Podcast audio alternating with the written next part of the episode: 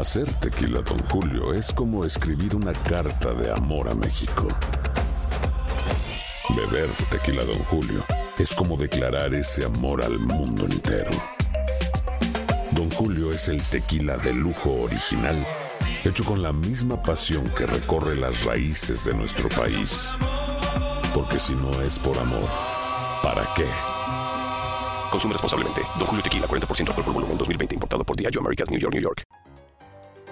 Hoy en Buenos Días América conversamos con Karines Reyes, asambleísta de la ciudad de Nueva York. Heroes es el nombre de la propuesta de ley en el Senado de Nueva York que fue aprobada y que protege a los trabajadores esenciales, la mayoría de ellos indocumentados. Doctor Juan Rivera, corresponsal de salud de Univisión, el gobernador de Texas eliminó el uso obligatorio de las mascarillas a partir del próximo 10 de marzo. ¿Qué piensa usted de esa decisión? Patricia Vélez, periodista experta en economía de Univisión, tercer cheque de estímulo económico, lo que incluye el plan de alivio de los demócratas. Jorge Rivera, abogado experto en inmigración como todos los miércoles, viene a responder las preguntas de nuestros oyentes. ¿Qué significa la oferta de reunificación de familias migrantes anunciada por Mallorcas? Y Adriana Aristizábal, Nueva York estará destacando la vida de mujeres empresarias por el mes de la mujer. Nuestra próxima invitada ya está conectada, Karines Reyes, asambleísta de la ciudad de Nueva York, porque con el impacto de la pandemia en los trabajadores de la salud y otras áreas, se puso en marcha un proyecto de ley en el Senado denominado Ley New York Hero o la Ley de Derechos Esenciales y de Salud de Nueva York, la cual requeriría que los departamentos de trabajo y salud implementen estándares mínimos aplicables para la seguridad en lugar de trabajo y que fue pues aprobado el día lunes, a principio de esta semana. Karinés, muy buenos días. Háblanos un poquito de eh, a quién protege esta ley. Buenos días. Bueno, esta ley protegería a todos los trabajadores que no están en el sector público. Eso incluye a todas las personas que trabajan en restaurantes, en factorías, en salones, en cualquier sitio de empleo que no sea regulado por el Estado de Nueva York como trabajadores del Estado. Y la, idea es... Sí, sí. continúa, sí.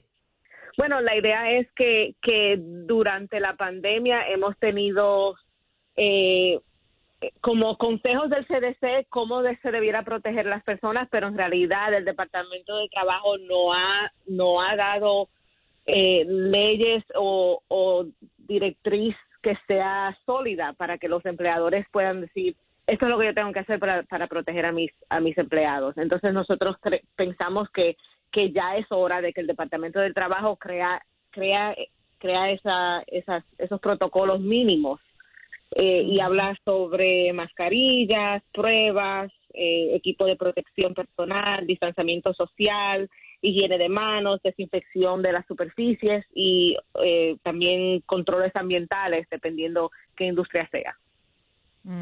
¿Y eso estaría siendo aplicado para todo el estado de Nueva York? Sí. Sí. sí. ¿Y con alguna em, tendencia a quizás eh, sea efectiva en New Jersey, en otros estados? ¿Qué se habla, Karinés? Bueno, nosotros, nosotros usualmente como legisladores eh, eh, estamos pendientes de qué sucede en nuestro alrededor, en los estados que nos, que nos rodean. Y usualmente lo que sucede es que esos legisladores quieren, quieren mantener una, una consistencia. Entonces sería para, para los legisladores en New Jersey, en Connecticut, eh, eh, eh, presentar un proyecto de ley que sea similar a este para continuar esas mismas reglas. Pero esos trabajadores que viven en New Jersey o que viven en Connecticut y vienen a trabajar en el estado de Nueva York van a estar protegidos. Bien, Karines, muchísimas gracias por ofrecernos esta información. ¿eh? Tu salud no solo es tu prioridad, sino también la nuestra. Sino también la nuestra. Buenos días, América con los expertos. Y ya tenemos al doctor Juan Rivera, corresponsal de salud de Univisión, para hablar de varios temas alrededor del COVID-19. Doctor, muy buenos días. ¿Cómo se encuentra? Hola, ¿cómo estás? Buenos días. ¿Cómo están ustedes?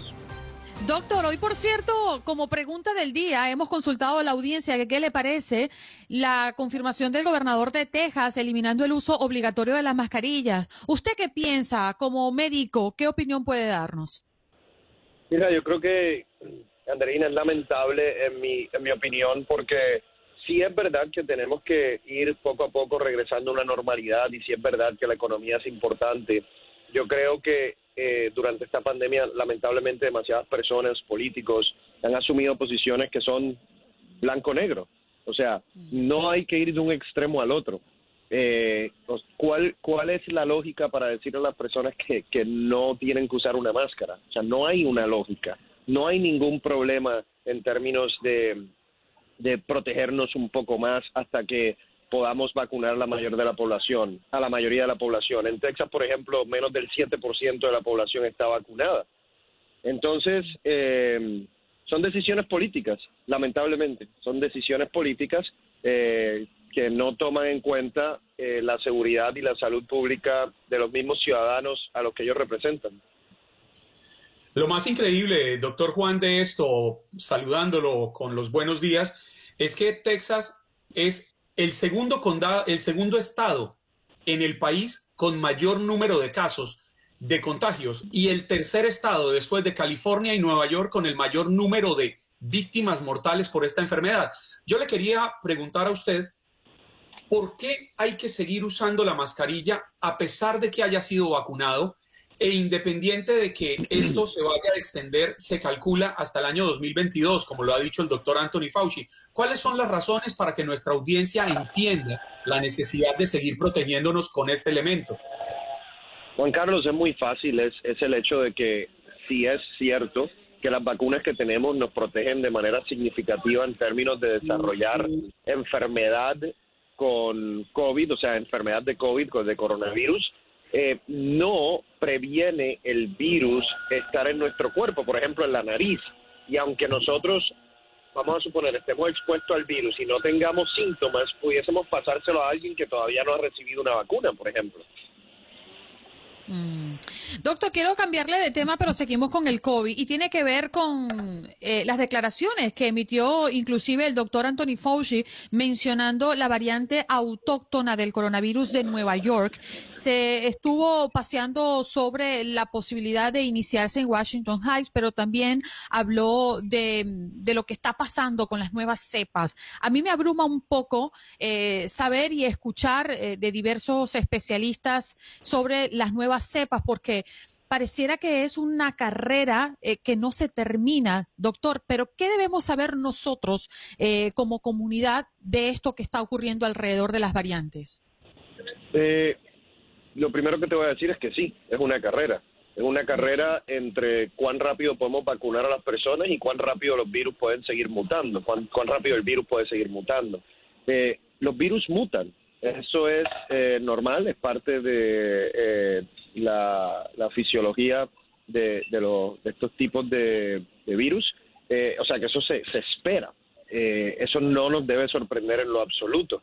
Lo que realmente tenemos que tomar en cuenta es que mientras más rápido nosotros podamos vacunar a la población, menos oportunidad le estamos dando el virus de estar, como yo digo, brincando de una persona a otra, que realmente es cuando mutan.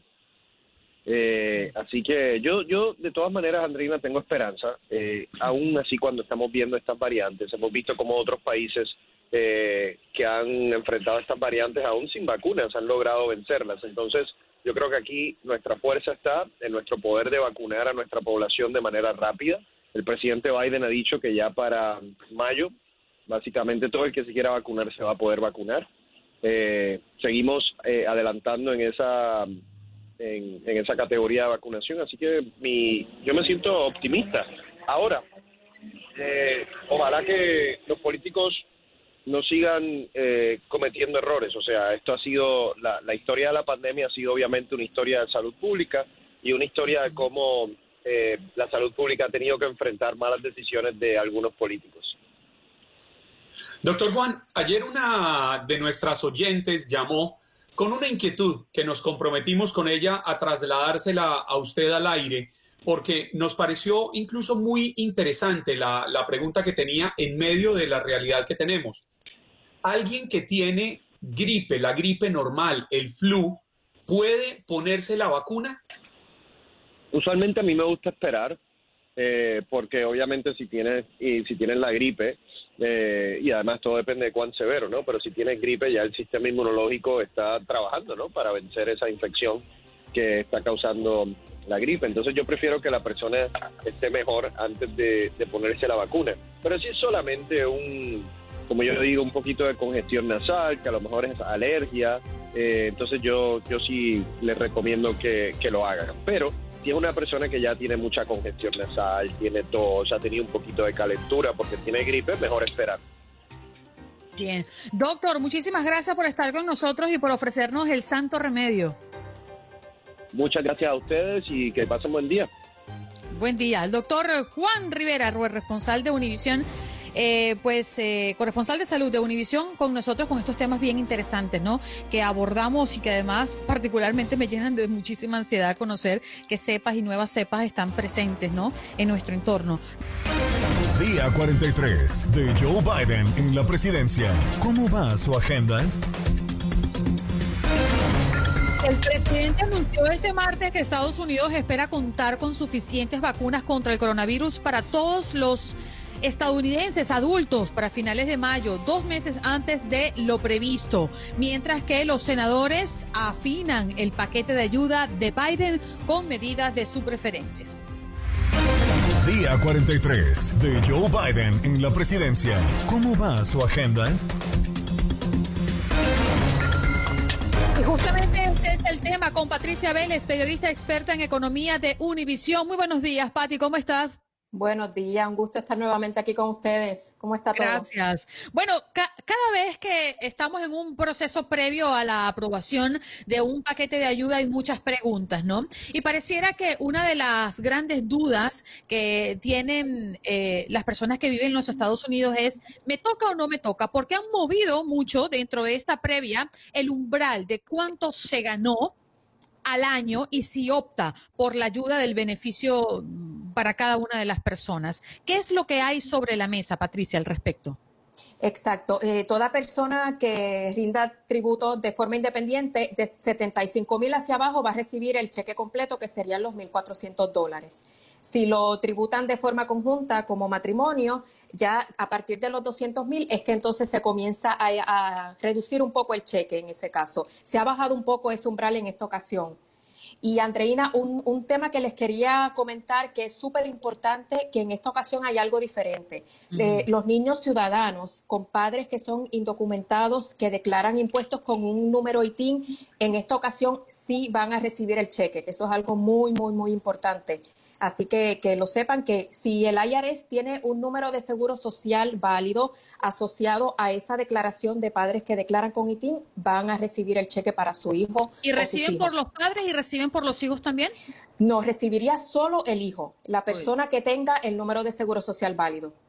Bueno, pero es un alivio impresionante para millones de familias hispanas en Estados Unidos que están enfrentando esta carga y que en el pasado no han recibido ningún tipo de ayuda federal. Patricia, Exactamente. el tema del seguro de desempleo es algo que, según he leído, eh, agobia al presidente Joe Biden porque estamos a puertas, a unos días de que ya se venza, se empiecen a vencer los subsidios de desempleo y todavía los índices de, de cesación laboral están altos y mucha gente ha podido comer y sobrevivir gracias a esta ayuda, a la que tienen derecho, por cierto. Sí, la ayuda del beneficio federal por desempleo actualmente vence el 14 de marzo. Por eso es que están a contrarreloj para aprobar este paquete de ayudas. Hoy precisamente es que comienza a debatirse en el Senado y la idea, el plan es que se vote hacia el fin de semana o ya en estos días para que entonces no se dé ese desfase de que haya gente que reciba esta ayuda, que deje de recibirla tal vez por un par de semanas, porque eso les complica muchísimo eh, sus finanzas. El plan contempla hasta ahora que se aumente de 300 a 400 semanales de la ayuda por desempleo federal, que es lo que se suma a lo que las trans reciben habitualmente por sus estados. Pero sí estamos ya a puertas de que, de que venza lo que está actualmente vigente. Fíjense, a mí me parece un tema interesante y la verdad es que lo encuentro muy personal, muy personalmente hasta absurdo. ¿cuál es el umbral o, la, mm, la referencia que toma el gobierno para darte o no dártela, ¿no? La ayuda. Y estamos hablando de lo que pudiste ganar en un año, como tú lo explicabas, Patricia. 75 mil al año menos recibes completo y si te excedes, y bueno, después el tema del conjunto. Pero estamos tomando en cuenta es la declaración de los impuestos del 2019, porque el 2020 apenas se están comenzando a, hacer. Entonces, las personas que pudieron tener un ingreso de, de 150 mil dólares en el 2019 y que se quedó sin empleo en el 2020, ese no va a aplicar para la ayuda. ¿Cierto, Patricia? En, ese caso, en, en esta ocasión se va a tomar la declaración del, del 2020 para, para enviar este cheque. ¿Y cómo se hace si las personas que no lo han hecho? ¿Perdón? Y las personas que no han declarado en el 2020, porque apenas se comenzó a declarar en el febrero. En ese caso se toma la del 2019, pero la idea es que se tome el, monto que permita que la persona que necesita la ayuda lo pueda recibir. Patricia, en el gobierno anterior, cuando iniciaron esta serie de ayudas, se cuestionó fuertemente desde el Partido Demócrata que los recursos estaban direccionados a las empresas más grandes. Entre otras cosas, por una razón que era muy importante, proteger el empleo, garantizar que no hubiera despidos masivos que de todas formas se vieron registrados sin querer culpar a nadie, porque la misma dinámica de la economía obligó a esta realidad. Sin embargo, se habla de que en este momento las ayudas irán direccionadas mucho más hacia empresas pequeñas, pequeños negocios, establecimientos comerciales. Entre ellos estarían muchísima gente que hace parte de nuestra raza, de nuestra raza latina, de nuestra gente hispana pueden estar esperanzados en que llegará un salvavidas para ayudarles a mantener a flote sus pequeños negocios? Mira, la semana pasada precisamente se abrió una ventana de 14 días para que solo las empresas con 20 empleados o menos, que es como tú dices, muchas de las empresas eh, hispanas, de trabajadores hispanos, puedan ellos tener la prioridad al momento de solicitar estos cheques bajo el, el PPP, que es el Paycheck Protection Program. Esas personas por estas dos semanas eh, tienen que verificar bien hasta cuándo es, que vence, eh, pero tienen prioridad para ellos ser quienes reciban estos préstamos en este momento. Mm. ¿Qué hay de las ayudas a pequeñas empresas, Patti?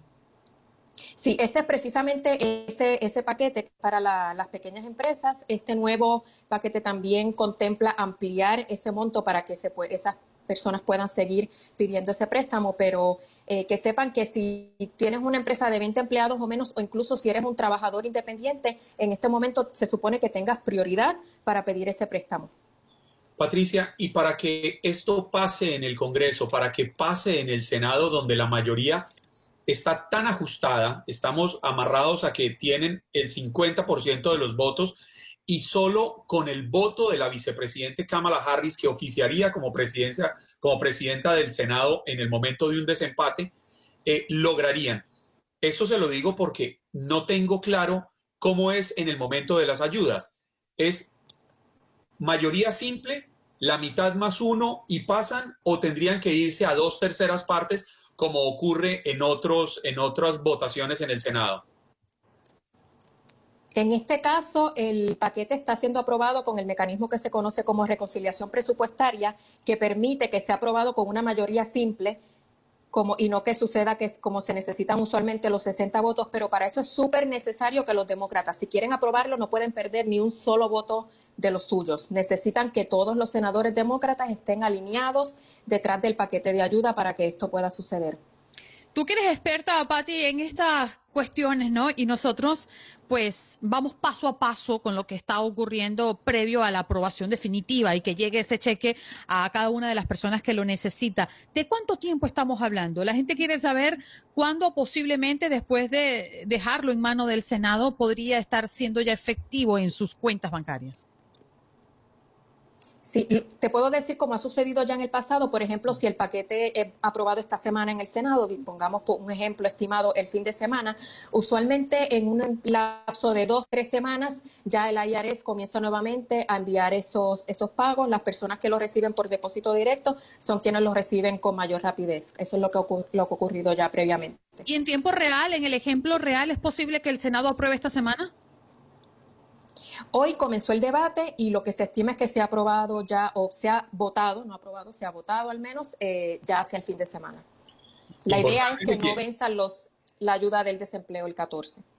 Importante que quienes nos están escuchando tengan perfectamente claro que en caso de que no tengan depósito directo, les van a enviar un cheque si clasifican para estas ayudas y ese cheque viene en un sobre que no está muy, muy, muy marcado para que no puedan ser víctimas de robos y entonces no vayan a hacer lo que sucedió el año pasado, que muchas personas votaron el sobre sin ni siquiera abrirlo porque no tenían idea que venía allí y pierden unos recursos importantes.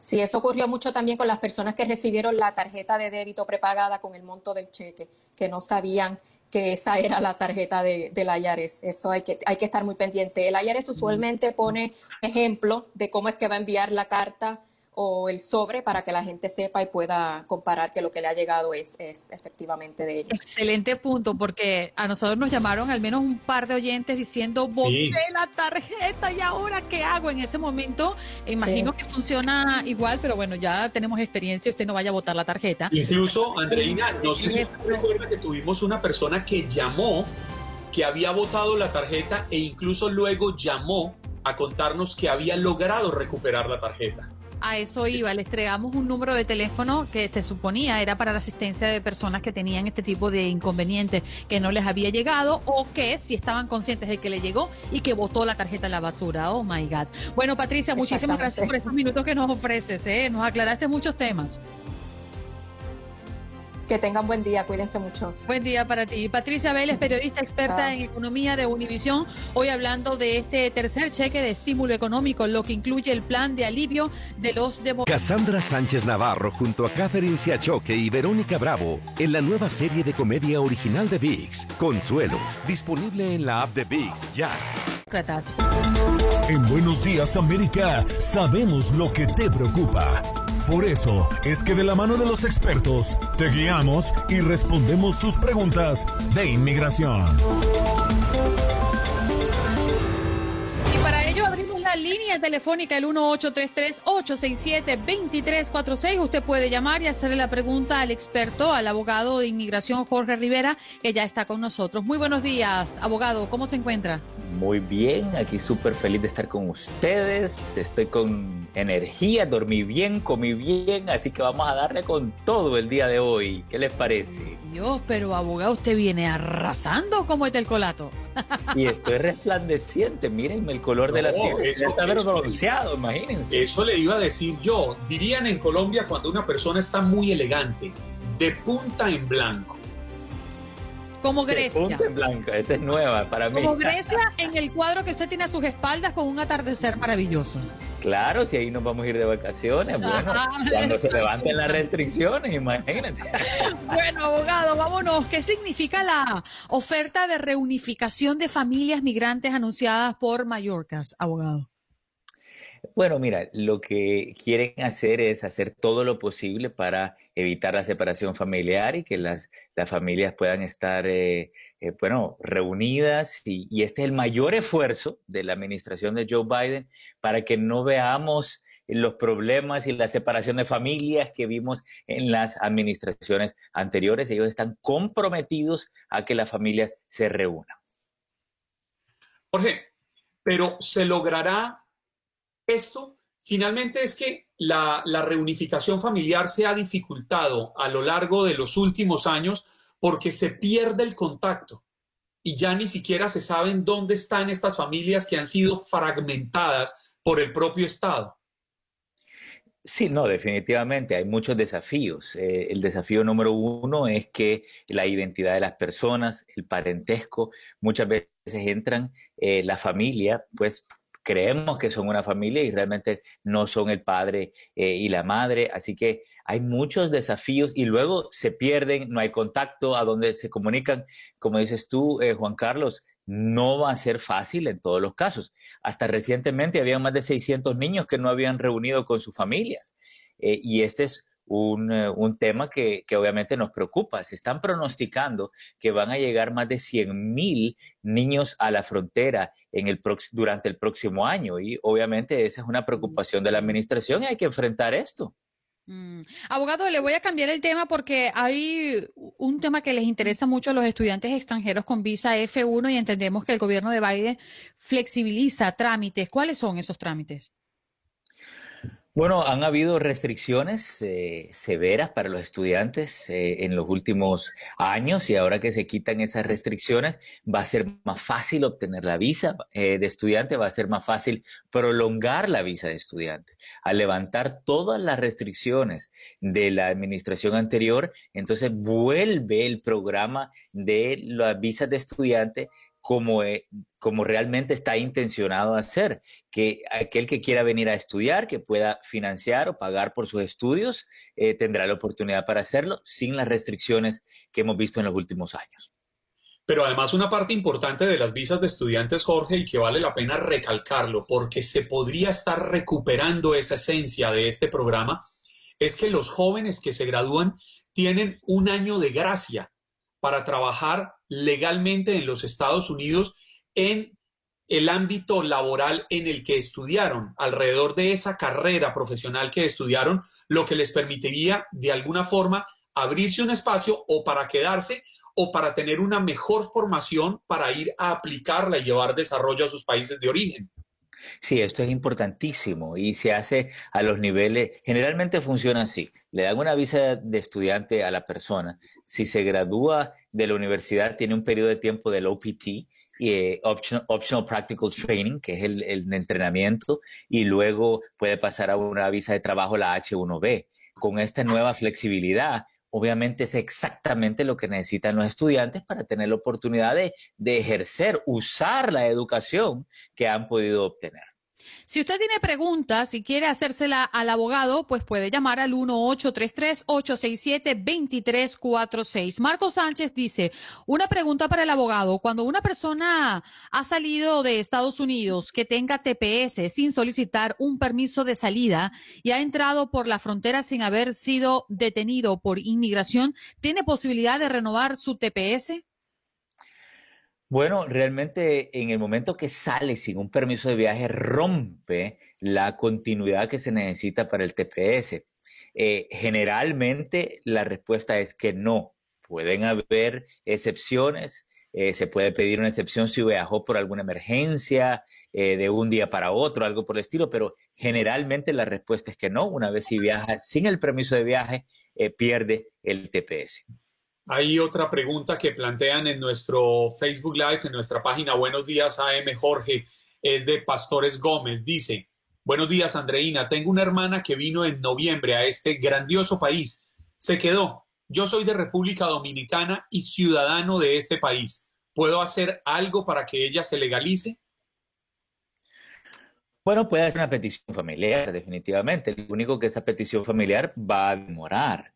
Eh, y una cosa buena que está, eh, está incluida en la propuesta de Joe Biden es que mientras los familiares esperan esos largos tiempos de espera del boletín de visas, quieren darles una estadía legal y un permiso de trabajo.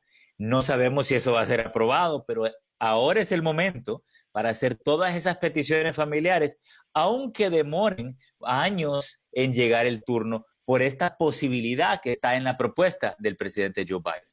Más preguntas de nuestra audiencia. A Janira Gómez dice, una señora de 90 años con residencia y por su salud vive cada año más tiempo en su país que en Estados Unidos. ¿Podría aplicar para la ciudadanía?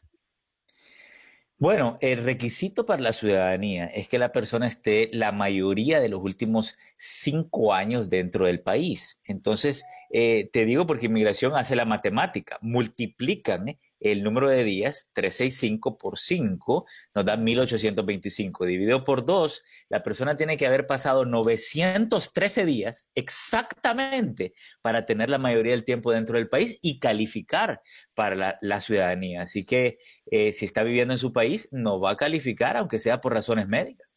Sí. Hay otra pregunta del chat, Jorge. la plantea Ramón Mejía. Tengo una situación en la que mi padre, quien murió hace tres años, había hecho una petición para tres hermanas de padre. Aparentemente la petición ha continuado su curso. A ella les continúa llegando información referente al preaviso, pero ¿tendrá esta un buen resultado ya que el peticionario murió? Juan Carlos, aquí la clave es que la muerte haya ocurrido después de la aprobación de la petición. Si la petición ya estaba aprobada en la fecha que falleció el peticionario, estamos bien y se puede rescatar esa petición. Pero si murió antes que aprobaran esa petición, ya tenemos que buscar otras alternativas. Sí, hay, hay una consulta que hace Estela Martínez muy rápida. Abogado, ¿usted lleva a cabo eh, casos en San Antonio, Texas? Claro que sí, en todo el país. Eh, imagínate, nosotros funcionamos como inmigración. La primera parte es por teléfono, fax, email, correo, y en la segunda parte, cuando toca la entrevista, ya nosotros los acompañamos a nivel nacional. Ah, entonces cantémosle el teléfono. Sí, mira, cantadito como le gusta a Juan Carlos, 888-578-2276. Jorge, estás en la línea ríe, Andreina se ríe, pero está que empieza a cantar el teléfono también de Buenos Días América. a ver, eh, Jorge, adelante con tu pregunta. Sí, buenos días. Eh, una preguntita para el abogado.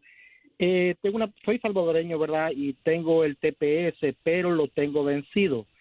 Eh, ¿puedo, ¿puedo pedir un permiso para viajar? Si tiene el TPS vencido, no puede pedir el permiso de viaje, a menos que se le haya vencido porque ya no se ha podido renovar debido a las extensiones automáticas. O sea, recordemos, El Salvador, Honduras, Nicaragua tienen extensiones automáticas hasta octubre 4 de este año. Entonces, si su TPS estaba vigente cuando lo extendieron automáticamente, estamos bien, puede pedir el permiso de viaje. Ahora, si se expiró antes de las extensiones automáticas, entonces ya eh, tendríamos un problema, pero podemos rescatar ese TPS con una moción de reapertura tardía si es que se lo negaron. Gerardo Campos pregunta, en el año 99 fui a corte, me dieron salida voluntaria, ¿puedo aplicar por mi hija que ya es mayor de edad? Sí puede aplicar por su hija, pero porque esa salida voluntaria se le convierte en una deportación. Hay un, un perdón por la deportación que se llama el IDO 12. La pregunta en todo esto es si usted entró indocumentado, porque si entró indocumentado, la hija lo puede pedir, pero no le puede dar el perdón por esa entrada eh, indocumentada, a menos que tenga un padre, madre o esposa que sí le pueda dar el perdón y hacemos una combinación. Jorge, eh, Pastores Gómez seguramente se había retirado un momento cuando planteamos la pregunta de él y vuelve y la hace. Tengo una hermana que vino al país en noviembre, se quedó. ¿Yo como ciudadano puedo hacer algo? Somos de República Dominicana. La respuesta es definitivamente que sí. Ahora es el momento de hacer todas las peticiones familiares. Haga la petición eh, por su, su hermana, porque lo que el Congreso, ahora controlado por los demócratas, van a tratar de hacer es reducir todos los tiempos de espera en las peticiones familiares y la propuesta del presidente Joe Biden, eh, una de las provisiones es darle permiso de trabajo y estadía a los familiares mientras están esperando sus peticiones. Tenemos una pregunta planteada por Andreina Gandica y Juan Carlos Aguiar. Adelante. definitivamente a las 100 preguntas y solamente 10 para el examen, hay que aprobar 6. Sí, definitivamente. Eh, hay una opción de tomar el examen más difícil para todos aquellos Gracias, que ok, los que se sienten seguros de pasar el examen más difícil, pero para todos los demás, que es el 99.9%, ya pueden tomar el examen más fácil eh, de ciudadanía. ¿Y cuando se me van a hacer ciudadanos? Si yo les ayudo, ya tienen abogado. Yo creo que a mí, yo, lo sé. Como año y medio. ¿Cuánto le falta a usted, parcera? A mí me falta, yo en febrero cumplí cuatro años aquí, abogado. Bueno, faltan nueve meses, Andreina. Esa va a ser una gran celebración cuando tengamos ciudadana. Con el abogado Jorge Rivera que me va a representar. Yo lo tengo aquí, en mi lista, aquí, bien cerquita de mí, abogado, para que sepa. Claro, y voy a la entrevista contigo y todo para sacar esa ciudadanía. ¿Y puedes responder por mí? yo también iba a pedirlo. Ahí no. Responde las preguntas por mí. No, ni tanto, oiga, tampoco eso. Muchas gracias por acompañarnos, un abrazo grande. Un abrazo, los queremos mucho. Bye, abogado Jorge Rivera, con nosotros pues respondiendo a sus preguntas. Ya regresamos. Buenos días, América. Tu opinión importa. Nuestras redes sociales. Facebook. Buenos días AM. Tu opinión importa. Instagram. Buenos días América AM. Buenos días América AM. Tu opinión importa. Mire, es que está el boleto. Ahí está el boleto. Mi marido ya compró boletos para irse a otro planeta. Se va, pero ¿compró boleto para él o para los, los cuatro? Ese, ese es el detalle, Juan Carlos. No caigamos en, en profundidad. No, ¿cómo que no? Ay, bueno. Yo le dije a él que yo no me voy para ningún lado. Mire, todo es con la mejor intención. Yo conozco a su esposo y él es insuperable.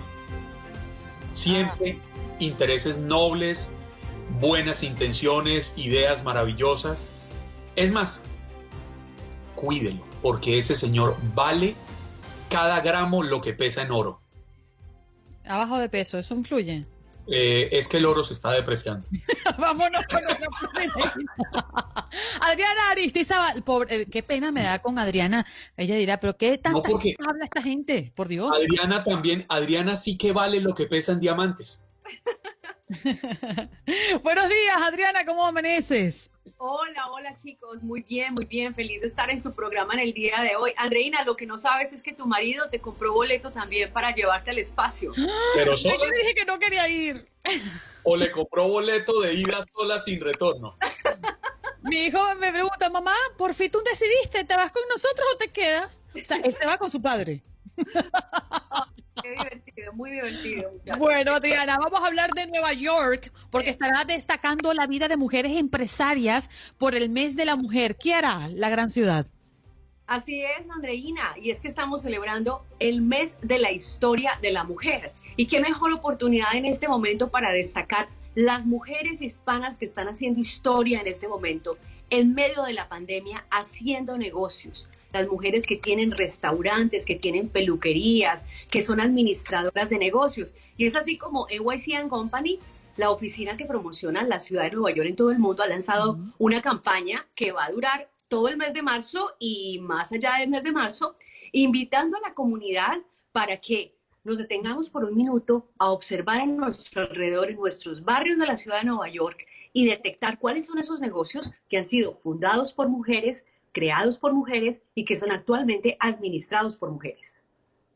Adriana, me imagino que entre estas mujeres debe haber muchísimas hispanas con pequeños negocios, restaurantes, un, un salón de belleza, un salón de uñas, que incluso administran o tienen sus propios negocios para distribuir comidas, en fin, tantas mujeres hispanas que están en la lucha diaria por hacer de Estados Unidos un mejor país.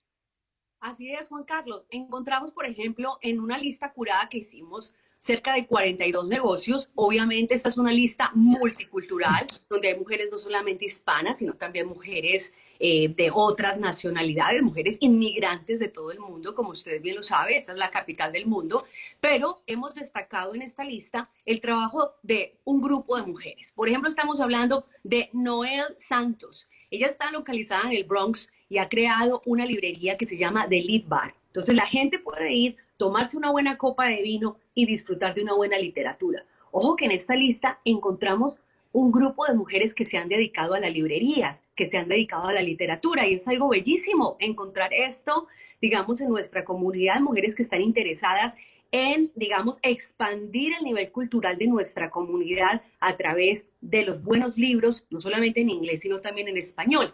¿Qué tal María Herrón, por ejemplo? Eh, ella está localizada en Brooklyn y ha fundado una librería que se llama Mil Mundos y esta librería este, tiene la mitad de los libros son en inglés y la mitad de los libros en español. Y obviamente, como todo el mundo en esta época de pandemia, ella tuvo que reinventar su negocio y abrió una ventanita en el negocio para que la gente pueda ordenar los libros online o por teléfono y pasar a recogerlos y a devolverlos. Estamos hablando, por ejemplo, de Sandra Jaques, también hispana, eh, tiene dos, dos restaurantes, uno se llama Saltacos y el otro se llama Il Sole, y eh, uno es de comida mexicana, el otro de, de comida italiana y está ubicada también en Washington Heights. Y donde dejamos, por ejemplo, a María Cano. María Cano es colombiana, eh, montó un negocito, ya comenzó su negocio con un pequeño carrito de comidas que lo de- denominó Arepa Lady y ahorita ha ya tiene dos restaurantes, uno en Queens y otro en Brooklyn. Estos son solamente, chicos, un par de ejemplos de mujeres hispanas que están haciendo historia, la historia contemporánea, en la mitad de la pandemia, haciendo negocios y eso es lo que como comunidad nosotros queremos destacar y queremos reconocer. De decirle a la gente, si va a ir a consumir algo, busque el negocio que ha sido fundado, creado o que es administrado por una mujer de su comunidad y apóyela, especialmente en este momento en el que tanto lo necesita. Adriana, esas arepas ladies son arepas venezolanas, ¿no? Aunque ella es colombiana. Arepas colombianas. Tu banana. Andreina, ¿usted me permite, usted me permite, Andreina, agregar una mujer a esa lista? Claro. Es una lista extensa y yo sí quisiera resaltar la labor de Adriana Aristizábal porque creo que muy poca gente lo sabe, pero Adriana el año pasado, en medio de la pandemia, fue seleccionada por la revista Hola como una de las 100 mujeres latinas más influyentes en los Estados Unidos, al lado de Shakira, al lado de Sofía Vergara, precisamente por ese trabajo que hace al frente de la Oficina de Comunicaciones de New York City and Company, rescatando el turismo de la ciudad. Adriana, que generosamente nos acompaña, eh, nos ha acompañado muchas veces aquí en Buenos Días América, no solo es relacionista pública, es periodista, es conferencista y es escritora. Y por este trabajo en el mes de la mujer, yo quiero hacerle el reconocimiento a una amiga que sabe que la adoro con el alma. Juan Carlos, muchas gracias. Muchísimas gracias. Pues ha sido un, un Oh, wow, no, no esperaba pues que dijera todas estas cosas. Pero bueno, muchas gracias, muchas gracias por, por, por, por, resaltar, digamos, toda la labor y todo el trabajo que hemos venido haciendo. Para mí, como, como inmigrante, como latina, como inmigrante colombiana en este país, yo llegué a los Estados Unidos en el 2004 y tuve que reinventar completamente mi carrera a salir del periodismo que estaba ejerciendo en Colombia y venir a hacer, eh, digamos, otras, otras actividades, otras labores acá en los Estados Unidos. Y he encontrado, digamos, que esta vida ha sido fascinante en la medida en que he podido eh, conocer a mi comunidad, conocer e integrarme con esta cultura, aprender el idioma, que es otra cosa fascinante. Ha sido como un trabajo del día a día, ¿no? De, de, de, de progreso, de lucha permanente, de enfoque, de saber cuáles son los objetivos. Ha sido un, un camino largo, pero también ha sido un camino eh, lleno de satisfacciones, especialmente cuando sabemos que las actividades que realizamos tienen algún impacto en la comunidad y que les estamos ayudando a la gente, especialmente en este momento, especialmente en el momento en el que estamos atravesando una crisis global por el tema de la pandemia. El trabajo que hemos venido realizando a través de NYC Company ha sido clave porque le hemos dado a todas estas campañas ese toque cívico, ese toque de invitación a la comunidad, que necesitamos apoyarnos los unos con los otros. Y este es un mensaje también para otras comunidades eh, alrededor de los Estados Unidos, otras comunidades hispanas, ¿no? De agruparse, de saber quiénes somos, de, cómo nos vamos a apoyar.